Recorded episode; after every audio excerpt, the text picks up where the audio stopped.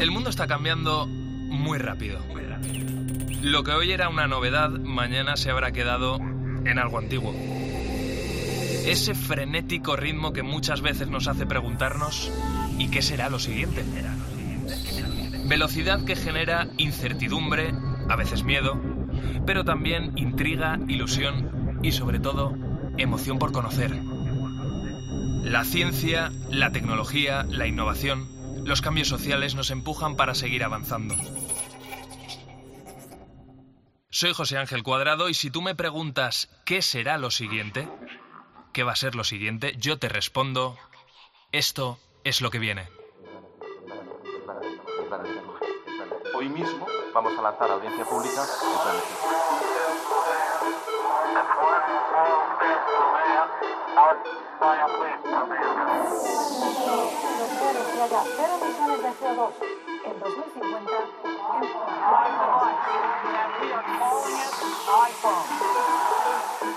El comité ha llegado a una conclusión científica clara. Es una vacuna segura y efectiva. La tercera misión de SpaceX se ha acoplado con éxito. En COPE. José Ángel Cuadrado. Lo que viene.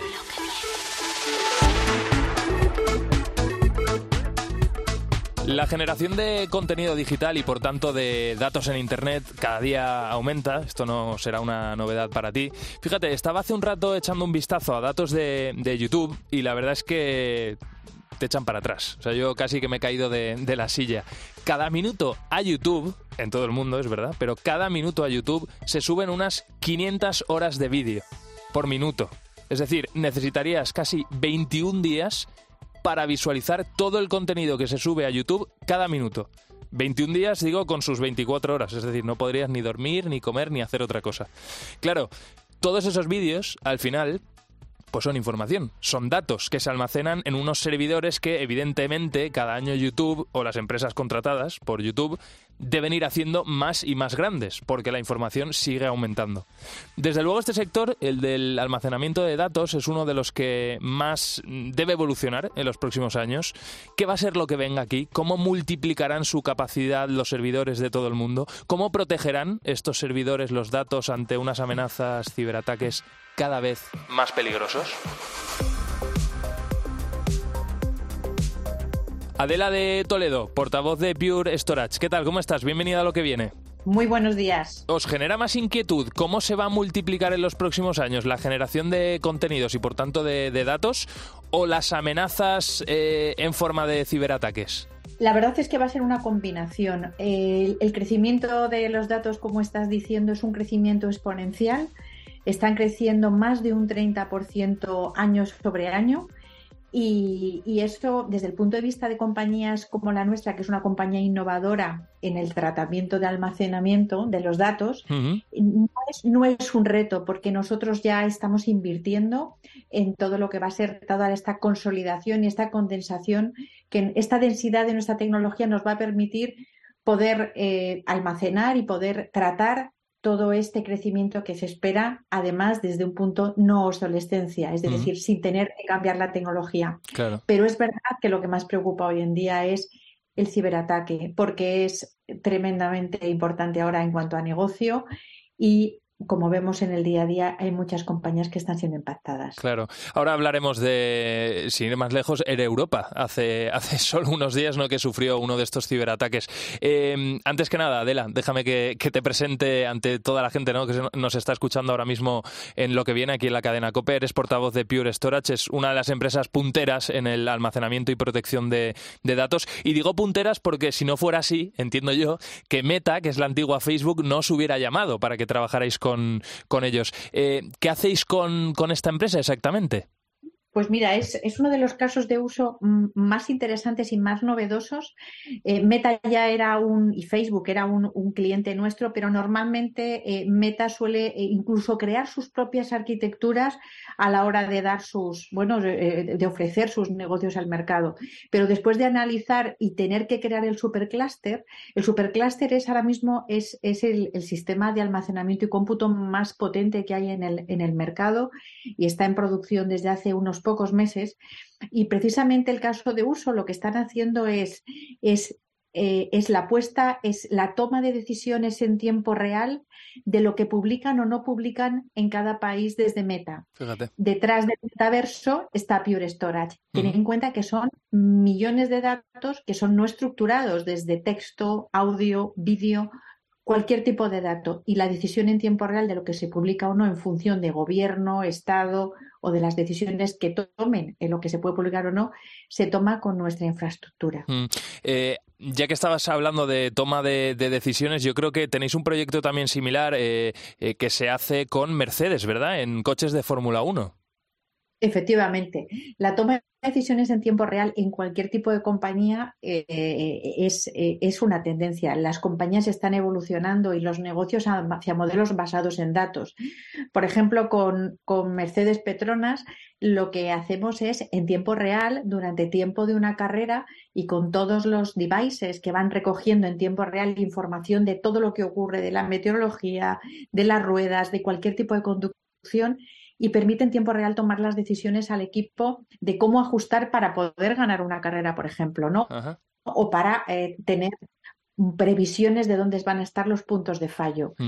Ahora mismo es la decisión en tiempo real y la experiencia es lo que va a marcar los negocios en la próxima era. Jolín, qué, interesante todo esto que, nos estás contando. Oye, eh, si te parece, vamos a hablar de las constantes amenazas que, sufren nuestros datos. Ya, eh, vamos, lo, hemos comentado, ¿no? Hace unos días, sin ir más lejos, en Europa sufría uno de estos ciberataques, ¿no? Y pedía a los clientes que en algún caso habían comprado billetes anteriormente que cancelaran sus tarjetas bancarias. Em, ¿Hay algún sistema infalible para proteger los datos o siempre hay rendijas para el mal? ¿En qué punto estamos? Bueno, la verdad es que sabes que el mal está en todos los sitios y ya, y ya lo hemos visto, ¿no? En, el tema de los datos ahora mismo es uno de los grandes problemas y fíjate, eh, tenemos que decir, nosotros que estamos en continuo contacto con empresas, que las empresas han asumido en muchos casos que las van a atacar y lo que tienen que decidir, o sea, la pregunta es cuándo. Entonces, en, este espectro donde, claro, las compañías se juegan su reputación, lo que hay que decir es que nosotros, como y nuestro, nuestro sector y nuestra compañía Pure Storage, como compañía de almacenamiento líder en protección, sí que tiene un último punto de, de protección, ¿no? Cuando todo lo demás ha fallado, nuestros sistemas lo que permiten es tener ese imágenes de los datos que sean inmutables y que no puedan ser accedidas y que nunca puedan ser ni corrompidas ni puedan ser manipuladas. Es decir, que cuando todo lo demás falla, sí, hay un último eh, punto de defensa que lo que permite es que ese dato por lo menos no se pierda. Y lo, siguiente que hay que hacer es recuperarlo de forma tan rápida en que el cliente y el, y el negocio no, lo, no, no, no quede afectado. Entonces tenemos clientes muy importantes que han sido afectados por, este tipo de ataques y he podido recuperar la información sin ningún problema. Em, Adela, yo por ejemplo tengo dos amigos que casualmente se dedican eh, a estos asuntos, ¿no? Y, que en algunos casos han vivido en directo, ¿no? Como eh, la empresa para la que trabajan estaba siendo atacada, ¿no? Por, por hackers que estaban intentando extraer información. Y, me lo describían como una especie de tiroteo, dicen. O sea, es como, eh, claro, nosotros al final tenemos una barrera de seguridad y ellos están como constantemente lanzando balas, pum, pum, pum, pum, para intentar romper, ¿no? En una, en una de esas zonas y acceder a los datos. En vuestro caso, em, ya eh, por una cuestión práctica y que la gente se, se, lo, se lo, imagine, ¿no? Eh, ¿Cómo protegéis los datos? ¿Son barreras? ¿Hay personas pendientes 24 horas? ¿Qué protocolo? De lo que podáis contar, evidentemente, porque esto es una información muy sensible. Sí, bueno, fíjate, eh, eh, lo describes como un tiroteo, pero en muchos casos es un tiroteo, silencioso, porque cuando, cuando se trabaja este tipo de compañías, muchas veces han introducido eh, su, su mal ¿no? dentro de la compañía y, está durante semanas, incluso, incluso puede estar durante meses, porque lo que está, lo que se está, lo que se procura es llegar por ejemplo, a los sistemas de almacenamiento de backup, que es donde realmente ya se guardan los datos. Es decir, que incluso puede estar eh, todo ese, ese, ya ese espía ¿no? que ha entrado dentro de la organización y no se detecta y puede estar semanas eh, dentro de la organización. Por tanto, es un espía silencioso y que, eh, que realmente por eso es lo peligroso de, todo esto. En, nuestro caso, la tecnología es una tecnología que llamamos SafeMode, es una tecnología por, defecto que está en nuestras plataformas. Solamente hay que activarla, no hay un coste adicional por ello y es, es una tecnología muy, muy ah, innovadora y precisamente esto es lo que, lo que persigue, ¿no? Es, lo que persigue es primero que no se puedan acceder los datos y que no se puedan alterar, pero además es necesario, es una especie de combinación de proceso más de personas. Solamente hay una combinación de personas del cliente que pueden acceder a esos datos junto con personas de nuestra área de soporte. Mm. De esta manera, eh, se requiere una aceptación por parte de un grupo de personas para poder acceder a, esos datos que no han podido ser corrompidos. Por tanto, no pueden ser corrompidos, pero solamente pueden acceder unas personas designadas. Esto es lo que se suele utilizar en, en tipos de, bueno, de alto secreto, ¿no? Es, es una serie de procesos que se basan en personas y que nos han asegurado que estos datos no puedan ser corrompidos. Mm. Eh, y ya por último, Adela, te voy a preguntar sobre un tema muy innovador que promete ser muy disruptivo y, que yo cuando, vamos, cuando me enteré ¿no? de que se estaba haciendo esto, eh, la verdad que me, sorprendió bastante. Y es el almacenamiento en ADN, es decir, utilizar eh, moléculas de ADN para poder guardar eh, o, sintetizar eh, datos. ¿Este proyecto exactamente en qué punto está? Y, explícale a la gente también para que lo entienda eh, en qué consiste. Son las innovaciones alrededor del mundo del almacenamiento es bueno pues es, uno de los grandes retos ¿no? que, tiene, que tiene el mundo, ¿no? precisamente por este crecimiento exponencial de datos. ahora mismo hay una serie de compañías que estamos investigando alrededor de esta densificación, ¿no? Y nuestra compañía ya ha lanzado varias eh, innovaciones al mercado en este sentido. Eh, hay varias líneas de trabajo, todavía no hay una línea eh, establecida ¿no? o final, pero sí te puedo decir alrededor del ADN que me parece un tema importante de, también de, descifrar, ¿no? desde el punto de vista de lo que nos viene y de las ventajas que pueden tener los casos de uso alrededor de, de lo que es la medicina personalizada, ¿no? Haciendo este, esta referencia contigo alrededor, contigo, ¿no? Alrededor de lo que es el ADN, ¿no? Mm. Que es que es que, eh, que, ya ahora mismo, si hace 20 años fue, se fue capaz de descifrar el genoma humano y que tardó 15 años en descifrarse, y esto es, fue un gran avance en, el mundo, ¿no? Eh, ahora ya el descifrar el genoma humano estamos tardando alrededor en las últimas tecnologías de pocas horas, ¿no? Esto lo que tiene un impacto tremendo es en, la identificación de, de, primero medicina personalizada y después identificación de lo que son pues todo tipo de enfermedades hereditarias, ¿no? Mm. Entonces, todo, todo lo que tiene alrededor del ADN, primero es muy importante desde el punto de vista de la sociedad y de la sanidad y de la mejora, ¿no? De, la calidad de, vida en, las personas a, poco tiempo, ¿no? Y luego tenemos la otra vertiente, ¿no? Que es cómo vamos a ser capaces, ¿no? De utilizar el propio ADN para el almacenamiento. Se está trabajando en ello y, y varias compañías del sector muy innovadoras eh, lo tomamos como uno de nuestros referentes para el futuro más cercano. Desde luego esto demuestra también que la tecnología biológica, es decir, nuestras moléculas de ADN, son eh, uno de los procesadores eh, más potentes que, existen ahora mismo. O sea que la verdad que es una pasada. Ya veremos esto cómo evoluciona, pero imaginarte que se pueda utilizar estas moléculas para guardar información eh, bytes y bytes y bytes eh, sería, vamos, eh, alucinante. Pues Adela de Toledo, portavoz de Pure Storage, ha sido muy interesante escucharte y mucha suerte con, la empresa, que vaya todo muy bien. Muchísimas gracias, ha sido un placer. En COPE, Lo que viene. Lo que viene. José Ángel Cuadrado. Y lo siguiente que te voy a contar te va a dejar con la boca abierta. Estoy convencido de que te va a sorprender. Imagina que mañana vas a una tienda de ropa, te compras un jersey de tacto muy similar a la lana, vamos, que eh, piensas que es lana, y cuando miras la etiqueta te das cuenta de que está hecho con pelo humano, con cabello humano, para ser concreto. ¿Cómo te quedarías?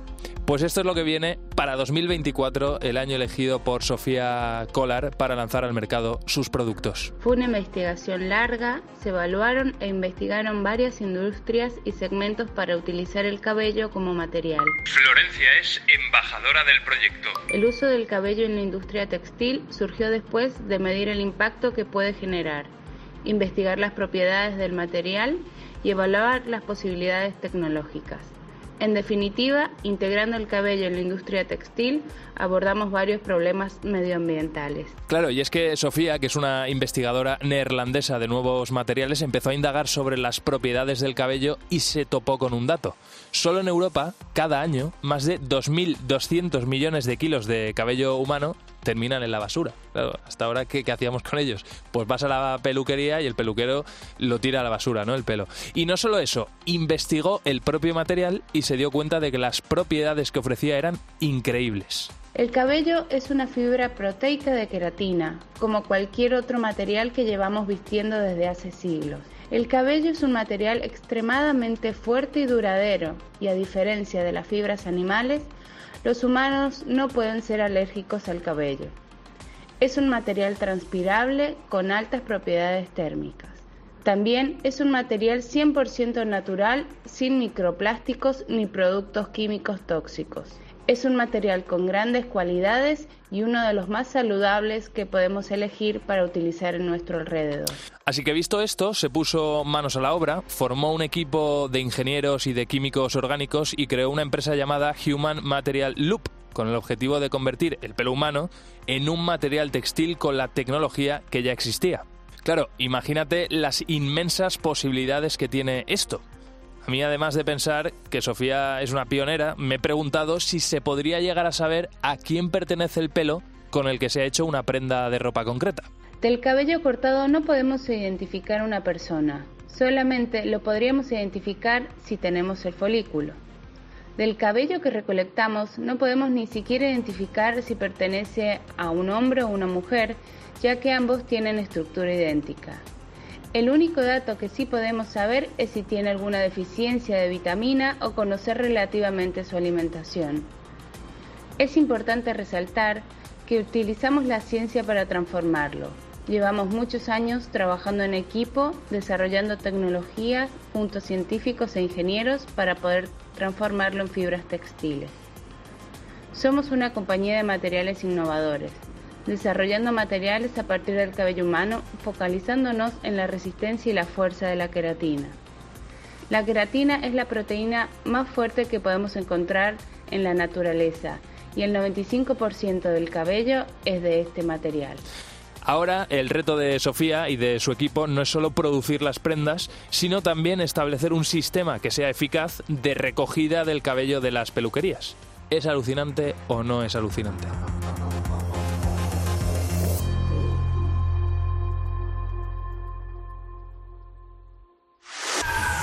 En Cope, lo que viene. José Ángel Cuadrado. Hace solo unos días nuestro país daba un paso muy importante en el reconocimiento de la conducción autónoma. El Ministerio de Industria, Comercio y Turismo junto a la DGT certificaban un modelo de conducción autónoma de Ford, el Blue Cruise, que permite conducir sin manos. Sin manos. Nos hemos sumado así al Reino Unido y a Alemania, países que ya habían dado el ok a principios de este 2023. Esto significa que los que tengan un Ford Mustang, que es el modelo en concreto, equipado con esta tecnología, se pueden olvidar de conducir y ponerse a hacer otras cosas. Pues la respuesta es que no significa que por determinadas zonas de autovías y de autopistas pueden quitar las manos del volante y el pie del acelerador para que el coche conduzca por sí solo, pero deben seguir pendientes de todo lo que suceda a su alrededor. Y este matiz es importante. Se trata además de un sistema que funciona por suscripción y por tanto que es de pago, unos 25 euros al mes. Javier Castilla, ¿qué tal? ¿Cómo estás? Bienvenido a lo que viene. Hola José Ángel, encantado de estar. Oye, eres, eres un apasionado de la automoción, de los coches y siempre sí. estás pendiente de, de, este tipo de avances. Cuando nos referimos al novedoso sistema de conducción de, de, Ford, estamos hablando de un nivel 2 de asistencia a la conducción, ¿verdad? Eso es. Es importante recordar que hay diferentes niveles de asistencia que se oyen mucho últimamente. Son los ADAS, unas siglas que significan Sistemas Avanzados de Ayuda a la Conducción. El van numerados del 0 al 5 y en función de cuánta ayuda pueden proporcionar al conductor. En el nivel 2 entran en juego todos los sistemas que ya permiten que el coche acelere, frene, se mantenga en el carril, aunque el conductor, eso sí es importante, tiene que estar pendiente siempre. Que esto es de lo que acabamos de hablar. Justo. El caso de Ford. El cambio donde viene en el nivel 3 es el valor ya intermedio, pero es un avance muy importante. Libera al conductor de tener que estar constantemente pendiente de la carretera, supervisando la conducción, y solamente va a tener que intervenir cuando el sistema le avisa. Y entonces eh, va a tener que, tomar el volante, frenar. Oye, ¿y esto en la Unión Europea cómo está? Porque es verdad que hablábamos de Ford, hemos dicho que España ha sido el tercer país en aprobar este tipo de tecnología, eh, llegó el Reino Unido, llegó Alemania antes que nosotros. Eh, claro, ¿en qué punto estamos? Pues este año por fin han dado luz verde y han tardado mucho. Realmente no ha avanzado la legislación a la vez que la tecnología porque hay un problema ético, como sabes, importante mm. de decir, bueno, ¿y qué pasa si se produce un accidente? ¿Quién tiene la culpa? ¿El fabricante? Del conductor, es complicado. Este año ya la Unión Europea ha dado luz verde y ahora es cada país el que tiene que incluir en su normativa concreta em, el permitir que esto sea posible. En España ya se está trabajando y como decías, pues Ford, por ejemplo, es un fabricante que ya ha homologado ese sistema que permite quitar las manos. Oye, eh, Javi, claro, la gente estará diciendo esto es maravilloso, pero siempre que hablamos de incorporar nueva tecnología y sobre todo al principio, cuando todavía no es eh, masiva, ¿no? Eh, esto nos va a costar un dinero. ¿De cuánto estamos hablando? Pues tú te puedes comprar un coche que tenga, digamos, el extra de todos estos sensores, las cámaras, etcétera, podemos hablar de entre 5.000 y 7.000 euros. Cada fabricante tiene un precio distinto. Eh, en el momento en el que nosotros compramos ya el coche con este equipamiento y eh, la normativa permite utilizar lo más avanzado que tiene, pues va a ser cuando ya se pueda aplicar. Hasta ese momento tenemos, digamos, entre comillas, las manos atadas con lo que la normativa va, a permitir. Y luego, además, no es solo pagar esto, porque muchas marcas, por ejemplo, en el caso de Ford, nos van a requerir una suscripción mensual si queremos que el coche funcione de esta ahí, manera. Ahí está también el negocio y ahí está en mantener constantemente al usuario pagando por este servicio. Oye, ¿te parece, Javi, que hagamos un top 3 de coches que ahora mismo en España eh, incorporan ya esta, esta tecnología de conducción, vamos a decir, autónoma hasta cierto punto? Podemos liberar el volante y el acelerador en momentos puntuales, pero tenemos que seguir pendientes de lo que sucede alrededor. Efectivamente. A ver, ¿por dónde empezamos? Bueno, yo creo que Tesla es un poco referente, suena cuando hablamos de esto, eh, ofrece muy buenas capacidades, de hecho está preparado prácticamente a nivel tecnológico para ese nivel 3. En autovía ahora mismo podemos ir con, cualquier modelo de los que ofrece Tesla, no, no es eh, todos los que tienen el mercado, digamos que ya están preparados. En autovía nos va a mantener la velocidad en función del tráfico, si frena el coche delante va a frenar, eh, va a permitir también identificar cuándo puede cambiarse de carril para ir más rápido, siempre respetando la velocidad máxima de la vía, se detiene si hay un atasco, reanuda la marcha, eh, puede incluso llevarnos hasta la salida concreta que queremos tomar en carretera. Y es que mucho más, por ejemplo, lee señales de tráfico, sabes si se tiene que parar en un stop, en un ceda al paso, espera que pase el vehículo que cruza la carretera para incorporarnos, es decir, una cantidad de tecnología increíble. Eso sí, de momento las manos hay que, hay que tenerlas siempre en el volante y estar pendiente. Mm. En el segundo puesto ya lo hemos adelantado, de hecho hemos arrancado esta sección con con este, vamos, con esta marca que al final ha sido noticia esta semana por haber conseguido ese reconocimiento, ¿no? Que es Ford. Sí, y se valoran muy bien sus capacidades, eh, tanto en cuanto al rendimiento de cómo funcionan los sistemas como de la seguridad. Eh, gracias a que ya la DGT permite que quitemos las manos, aunque sigamos pendientes, el sistema de Ford es bastante bueno y, bueno, podemos ir confiando poco a poco más en, esta tecnología para disfrutar de una conducción más relajada. Mm. ¿Y tercero? Mercedes, una de las marcas destacadas, prácticamente con todas las alemanas que podemos llamar premium, y tiene dos modelos equipados ya con tecnología suficiente para alcanzar el nivel 3. Tenemos que mantener las manos en el volante por ahora, aunque dentro de unos meses homologuen esa capacidad para quitarlas, y, ya nos permite también eh, disfrutar un poquito de esa, de esa comodidad. Mm, pues está muy bien. La verdad que, eh, a ver, hemos hablado de marcas no por hacer publicidad ni mucho menos, sino porque esto al final es noticia, ¿no? ¿Cuáles ahora mismo están ofreciendo modelos eh, que se acercan ya a esa conducción autónoma que esperemos que en unos años sea una realidad? Desde luego, en esto Javi nos lleva varios pasos por delante, por ejemplo, Estados Unidos. Allí, vamos. La legislación avanza más rápido también. Muchos referentes fuertes, las fabricantes americanos también trabajan un poquito por ir acelerando ese proceso. Yo recomiendo lo ideal. Si vamos a comprarnos un coche nuevo ahora, en nuestro concesionario hay marcas que nos pueden interesar más por un rango de precio u otro, enterarnos de qué capacidad tiene, para qué está preparado, es lo más importante, es decir, cuando la legislación avance en España. Si va a poder permitirnos, ¿no? Eso es, aunque requiera mm. pagar una suscripción, pero que ya esté equipado con los sistemas. Y entonces, cuando la legislación llega al punto en el que está el coche, lo tenemos listo. Javi, ha sido un placer escucharte, muy interesante. Lo mismo digo, José Ángel. Seguimos pendientes de esto, a ver cómo evoluciona. Un abrazo, cuídate. Igualmente, adiós. En COPE, lo que viene. José Ángel Cuadrado.